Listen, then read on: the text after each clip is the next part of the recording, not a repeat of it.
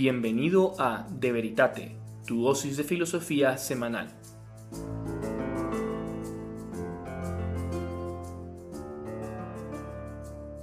Muy buenas a todos, bienvenidos a De Veritate. Muchísimas gracias por estar aquí de nuevo con nosotros. Su servidor al micrófono Javier Avalos y con ustedes Julio Alonso. El día de hoy tenemos un episodio especial porque hemos traído a un invitado con el que vamos a dialogar sobre un tema que es súper importante para la cultura actual. Y el título, Julio, ¿cuál es?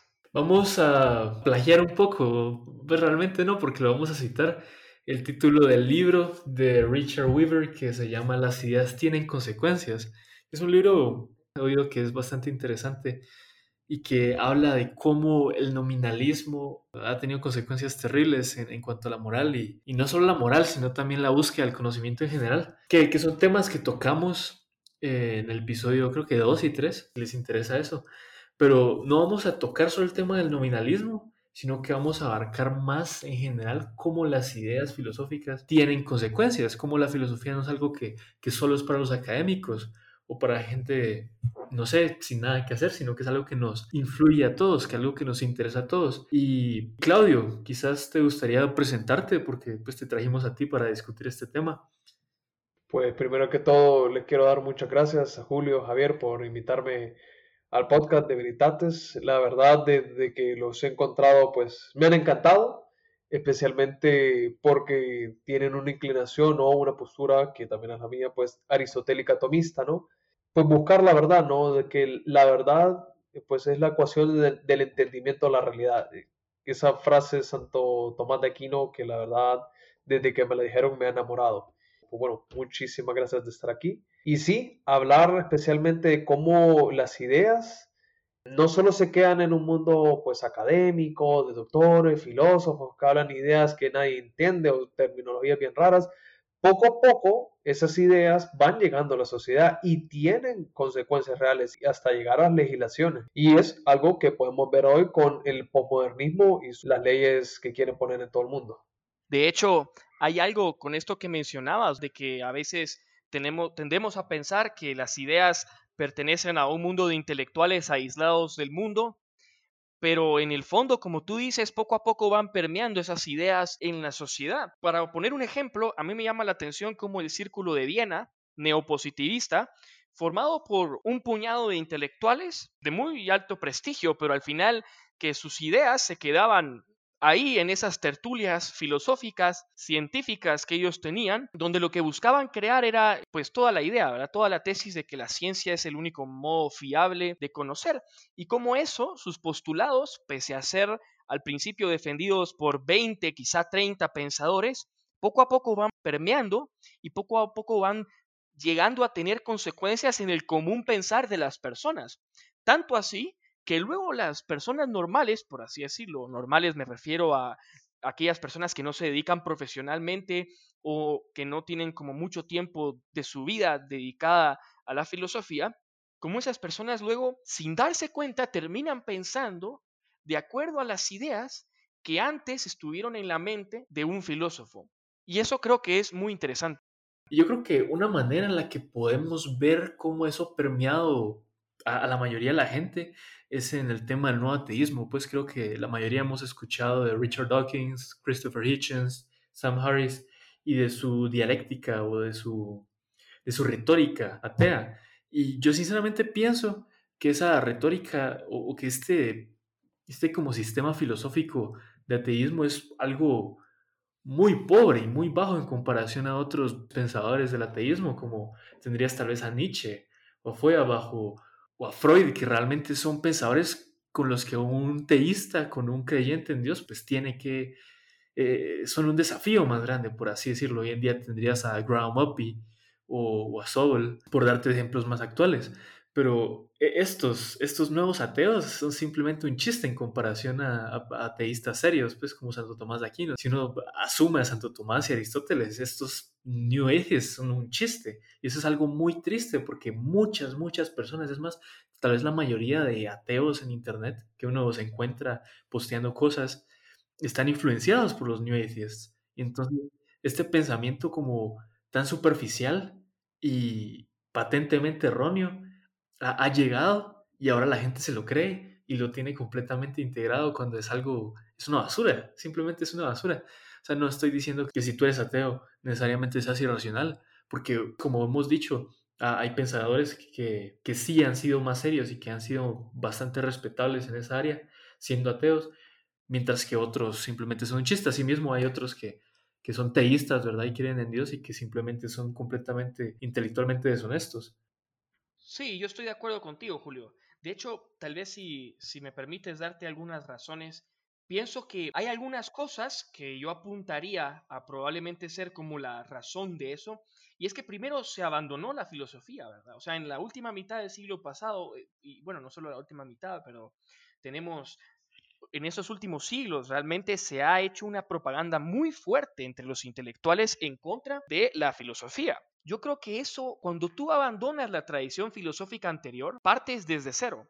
Y cuando partes desde cero, muchas veces terminas inventando el agua azucarada. Entonces, pienso, pienso, no sé si qué piensa, por ejemplo, Claudio, que estos New Atheists, mucho, mucho, lo que pasa es que han perdido contacto con la tradición filosófica anterior y al comenzar de cero, porque muchos de esos New Atheists son científicos, ni siquiera son filósofos, científicos que sin tener conocimiento de la filosofía, se meten a terrenos filosóficos a tener discusiones filosóficas.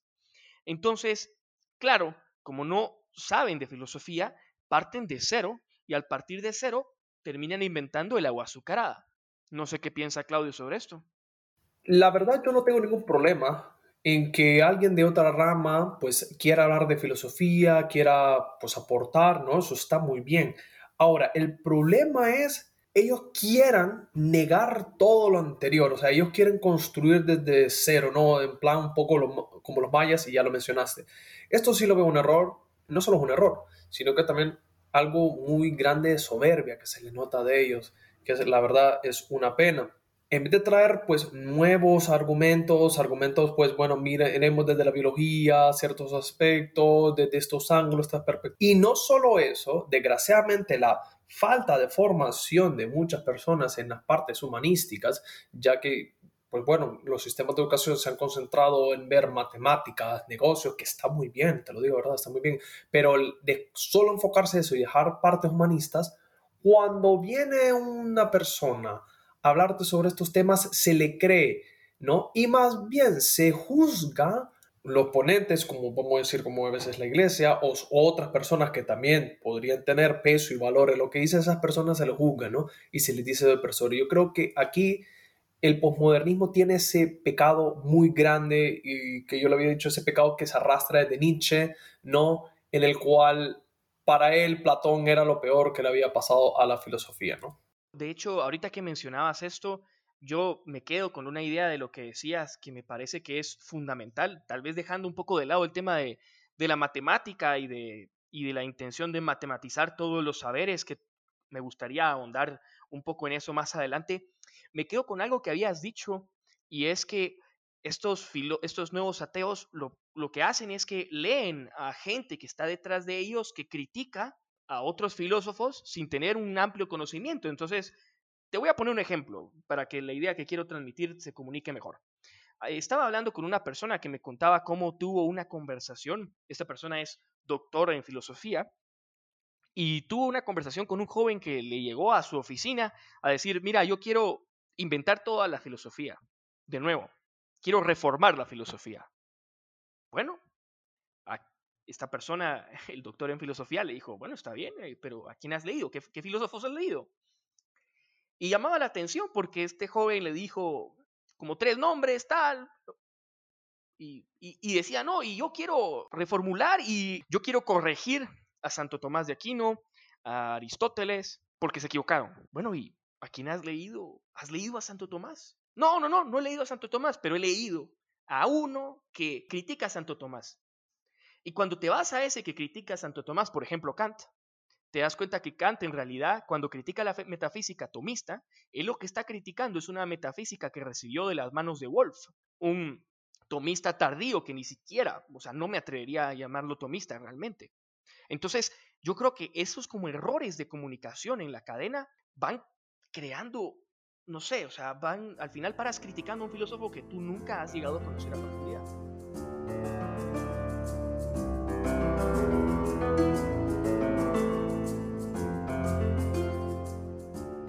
Sí, todo esto es muy interesante, pero no nos querríamos quedar solo en los nuevos ateos, también queríamos tocar otros temas, porque el tema general de este episodio es cómo estas ideas van perdiendo. Entonces, tal vez para resumir lo que hemos dicho, hemos visto cómo ideas que empezaron en, la en academia, porque pues, por ejemplo, estos nuevos ateos son académicos. Richard Dawkins es, es un biólogo bastante reconocido y Daniel Dennett y y Sam Harris también son académicos, vemos que estas ideas que empiezan como desde arriba van permeando, van llegando y empiezan a influenciar a las personas.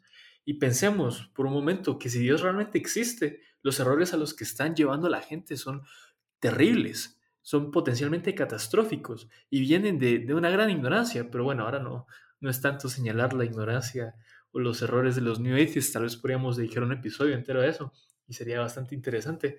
Pero ahora realmente queremos continuar con otros temas. Queríamos hablar un poco sobre el marxismo y Hegel. También queríamos hablar sobre esa idea de la liberación sexual que también empezó en academia y ha ido permeando. Tal vez esta es otra de las que ha tenido consecuencias bastante interesantes que vamos a considerar. Quizás empezar con el marxismo. ¿Qué piensan ustedes? Mira, fíjate que algo que a mí me preocupa de Marx, ¿no? Eh, es que cuando él ya empieza a escribir su libro de Manifiesto Comunista, la primera cosa, y esto es lo que me sorprende, la primera cosa que se debe evitar, ¿no? O hacer que disminuya, es pues en parte la religión. O sea, la religión es una alienación del hombre, ¿no? Es una pena, la verdad, que Marx pues tenga una visión pues muy materialista, ¿no? O sea, y esto bebe mucho de Feuerbach, y usa mucho la dialéctica de Hegel para proponer este argumento de él. Y él ve que más bien la religión no solo es un refugio que una persona puede tener en medio de una circunstancia difícil, el cual pues él lo nota de esta manera, ve que el hombre pues no pone según él los pies en la tierra y lo ve como algo como un cuento de hadas, ¿no? Y el problema de aquí es que si primero, las primeras premisas para crear esta nueva, esta nueva idea de Marx ya quiere negar la parte religiosa y trascendencia del hombre, seguramente tendrá problemas. Y obviamente, ya que han pasado los años, podemos ver las consecuencias de estas ideas. Estoy de acuerdo contigo, Claudio, pero tal vez a mí incluso lo que me parece más peligroso del marxismo, claro, o sea, obviamente el marxismo está muy unido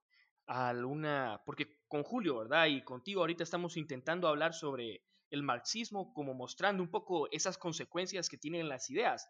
Y por eso pienso que, para mí, no sé qué pensarán ustedes, algo que es muy peligroso del marxismo no es solo su aspecto económico, porque muchas veces se tiende a pensar en el marxismo como que si su aspecto económico fuera lo, solamente lo negativo.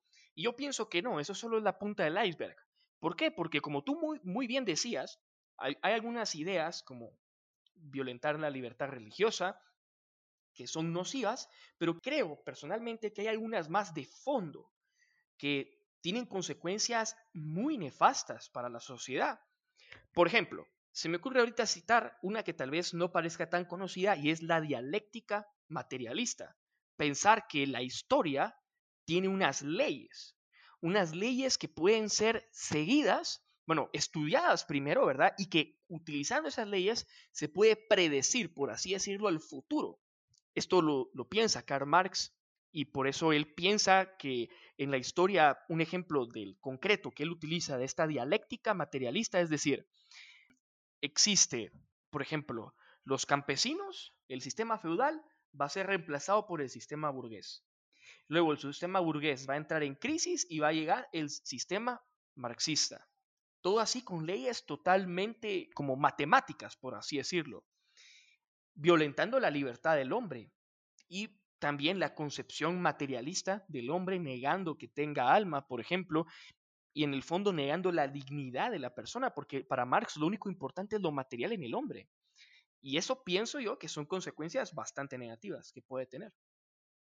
Pienso que sería interesante analizar cómo estas ideas, particularmente el marxismo, van entrando en, en las personas que conocemos, en nuestros círculos, en la sociedad en general, cómo esas ideas van entrando y, me parece muy interesante porque uno ve en las redes sociales, en Twitter y demás, que mucha gente se empieza a llamar socialista o pues pienso también que mucha gente en nuestra edad está metiéndose en eso y está llamándose, ah, no, yo soy socialista, yo pienso esto y aquello, y, y se empiezan a ver inspiración en el Che Guevara o en Marx. Eso me parece un fenómeno bastante interesante. Cómo esas ideas empezaron ahí y luego van llegando, van poseyendo a las personas, porque algo que decíamos antes, creo que viene de Carl Jung, de que las personas no tienen ideas, las ideas tienen a las personas. Uno está, por así decirlo, poseído por las ideas que tienen, y eso es algo bastante terrorífico de considerar, pero es cierto, y es algo que tenemos que considerar. Y si vas a estar poseído por una idea, ojalá que sea una idea verdadera y ojalá que sea una idea buena, porque no vaya a ser que estés poseído por una idea satánica, como la evidencia histórica ha demostrado que es el marxismo. De hecho, hay algo que me llama un poco la atención de lo que decías sobre esto, ¿verdad? Sobre la, la, justicia, el sentido de la justicia que está muy como impregnado en todo el movimiento marxista. Yo pienso que cuando tú abandonas en general el orden de, de un sistema filosófico, terminas absolutizando cosas que son buenas, pero que tomado como el ideal más absoluto, te llevan a contradicciones muy fuertes. Por ejemplo, se me pone ahorita a la mente la virtud de la justicia. Si tú has perdido un norte filosófico que integre, que considera a la persona en su integridad corporal y espiritual, entonces terminas absolutizando partes de la persona. Se me hace la virtud de la justicia, por ejemplo, actualmente Actualmente hay una sensibilidad sobre la justicia que es impactante, que en parte es bueno, es un aspecto positivo, pero cuando se intenta absolutizar la justicia por encima de todas las demás cosas en el hombre y todas las demás virtudes, llegas a cosas contradictorias. La libertad, por ejemplo, creo que también es otra cosa que se ha absolutizado en algunos sistemas de pensamiento actual. Pongo otro ejemplo, la fortaleza, quizá uno podría pensar en el superhombre de Nietzsche, pero no sé si Julio está de acuerdo con que, aparte, ¿verdad?, de, del marxismo, que como que ha, tenido un, un, auge, una resurrección, por así decirlo, actualmente, pese a que económicamente falló con la caída de la Unión Soviética, llama la atención también cómo el relativismo permea de fondo, y yo creo que, no sé si ustedes estarán de acuerdo conmigo, pero creo que el relativismo ha sido el caldo de cultivo, el mejor caldo de cultivo para todas estas ideologías actuales que pegan con fuerza. Por ejemplo, bueno, o sea, el neomarxismo y todas esas teorías eh, filosóficas que vienen de la mano, creo que el relativismo ha sido un caldo de cultivo como perfecto, porque no se ataca la idea del otro, pensando que al atacar al otro se ataca a la persona y se comete una injusticia. ¿Cómo así? O sea, se ha tenido miedo a decir, hey, estoy en contra de lo que tú piensas, porque se piensa que decir eso es violentar a la otra persona, que al decir eso yo voy a llegar a usar la violencia. Y no, no es así. O sea, una cosa es decirle, yo estoy en desacuerdo contigo, y otra cosa es decirle, te voy a pegar para que opines lo mismo que yo. Y, bueno, no sé, Julio, creo que quieres añadir algo sobre esto. Sí, así es. Me pareció muy interesante la observación que haces de que el relativismo ha sido el caldo de cultivo perfecto para todas estas ideologías. Y no lo había pensado, pero creo que estoy muy de acuerdo con eso, porque pues vemos que es así. En cuanto que, como hemos dicho en episodios anteriores, algo, una idea que ha estado bastante comentada por nosotros últimamente, es que cuando se pierde el norte, cuando se pierde algo completamente absoluto, pues ¿dónde quedamos? Ya no hay norte, ya no hay sur, ya no hay arriba, ya no hay abajo. Entonces el hombre tiende naturalmente a absolutizar cosas que realmente no son absolutas. Como en el caso del liberalismo, se tiende a absolutizar la libertad. Y en el marxismo, pues vemos que se tiende a absolutizar la justicia, la equidad y así. Y vemos que en ambos casos llevan a consecuencias bastante terribles, que tan terribles, dependiendo de los dos casos, es algo que podemos analizar. Pero quería llegar a algo una ideología. Ah, pues algunos dicen que no es una ideología, que es un movimiento demasiado complejo como para ser englobado en eso, pero quería llegar al posmodernismo. Es algo bastante interesante, que es como la síntesis de... Uf, me voy a poner personal acá, pero es como la síntesis de todo lo que odio, pero al mismo tiempo es algo muy interesante de contemplar. El, el posmodernismo, hay dos cosas esenciales del posmodernismo que podríamos analizar. Dicen que hay varios movimientos dentro del movimiento posmodernista. Hay uno como americano que es más pragmático y también tenés el francés, que el francés es quizás el más importante, el más característico, donde tenés pensadores como Foucault y Derrida que hablan de esta deconstrucción y demás. Pero dos puntos claves que quiero señalar acá es la cuestión de, del poder, porque ellos hablan mucho de poder, de relaciones de poder. Y el segundo punto es el del relativismo, de que no existe la verdad o la verdad es una especie de constructo social que existe para que aquellos que están en la cima de la jerarquía impongan su poder sobre aquellos que están en la base, que están debajo. Entonces, estos dos pilares, por así decirlo, la cuestión del poder y la cuestión de que la verdad no existe.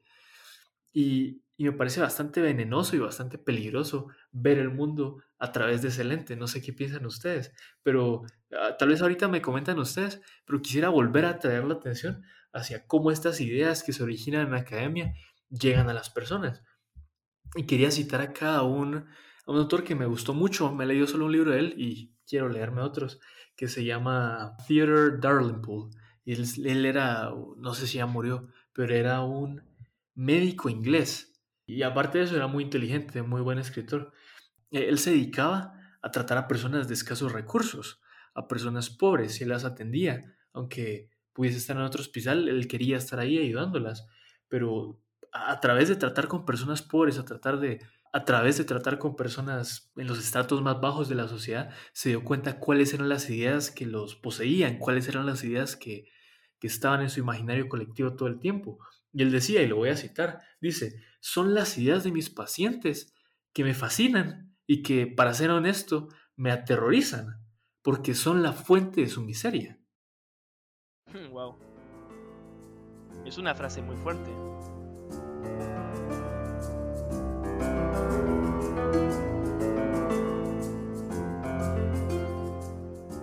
Pues la verdad, Julio, yo no he tenido la oportunidad de leer este libro, pero me parece impresionante y creo que deja algo, me deja pensando de cómo efectivamente, ¿no? O sea, cómo si las ideas tienen consecuencias reales en las personas.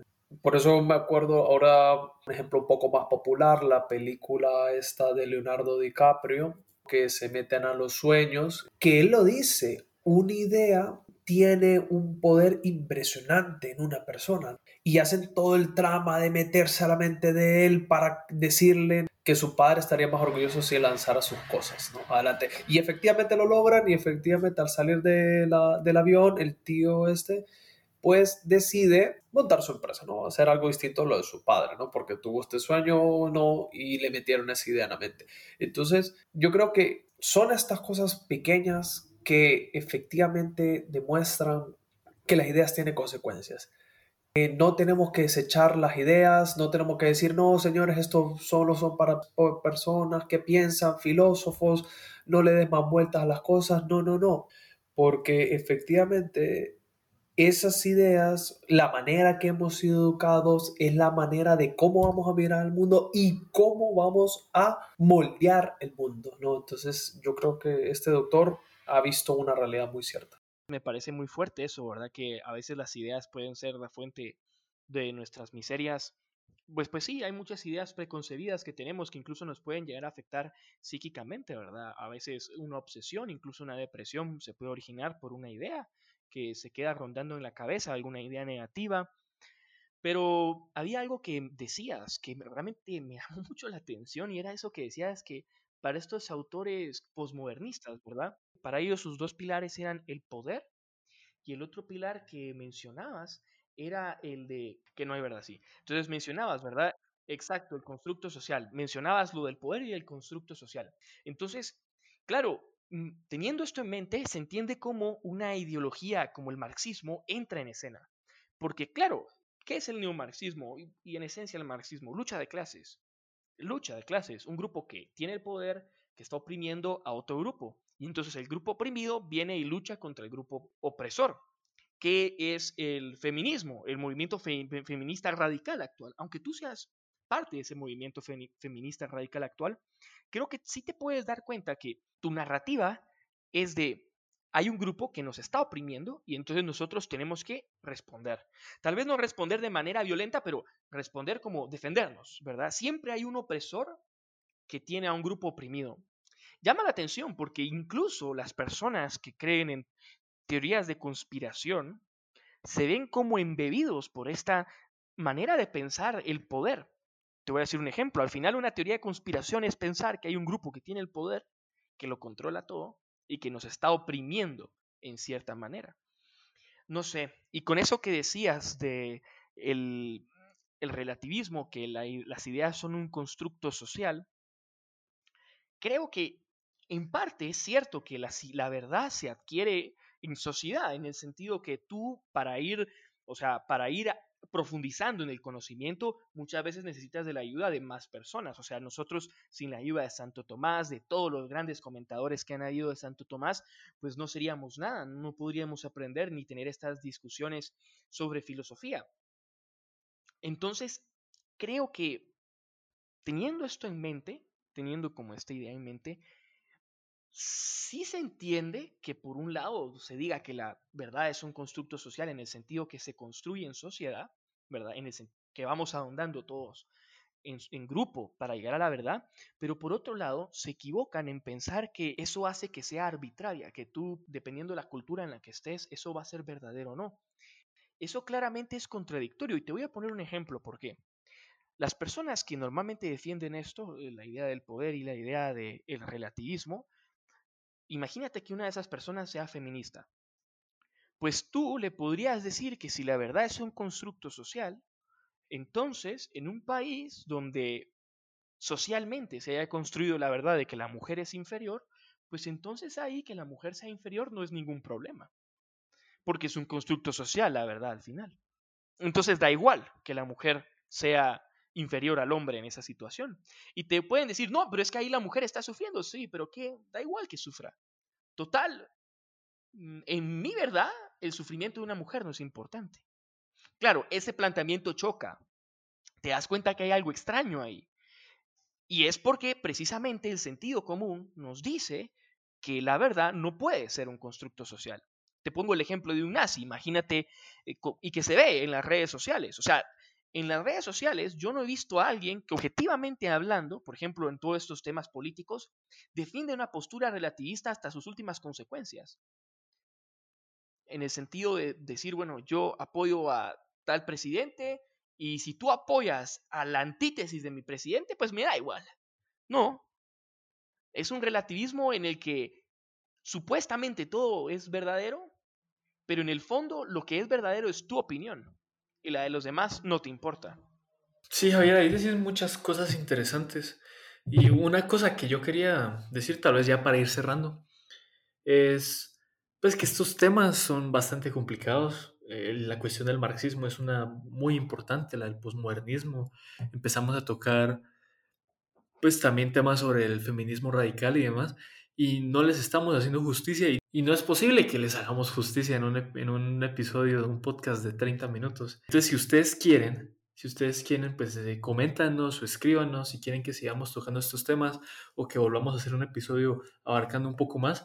Porque yo sinceramente quería tocar también el tema de la liberación sexual, que es uno que el, el autor de este libro, este Theodore Darlingpool, toca bastante en su libro y, cómo esas ideas empezaron en la academia y fueron permeando a las masas y a la sociedad y cómo las afectaron terriblemente. Pero acá ya nos va a tiempo, creo que ya tenemos que cerrar.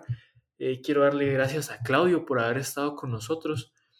Bueno, Julio, pues y Javier, les, quiero dar muchas gracias por estar en este episodio. La verdad ha sido encantador, me ha gustado mucho compartir este momento con ustedes, que la disposición de poder aquí conversar, de con estas ideas poder hacer un impacto muy bueno a la sociedad.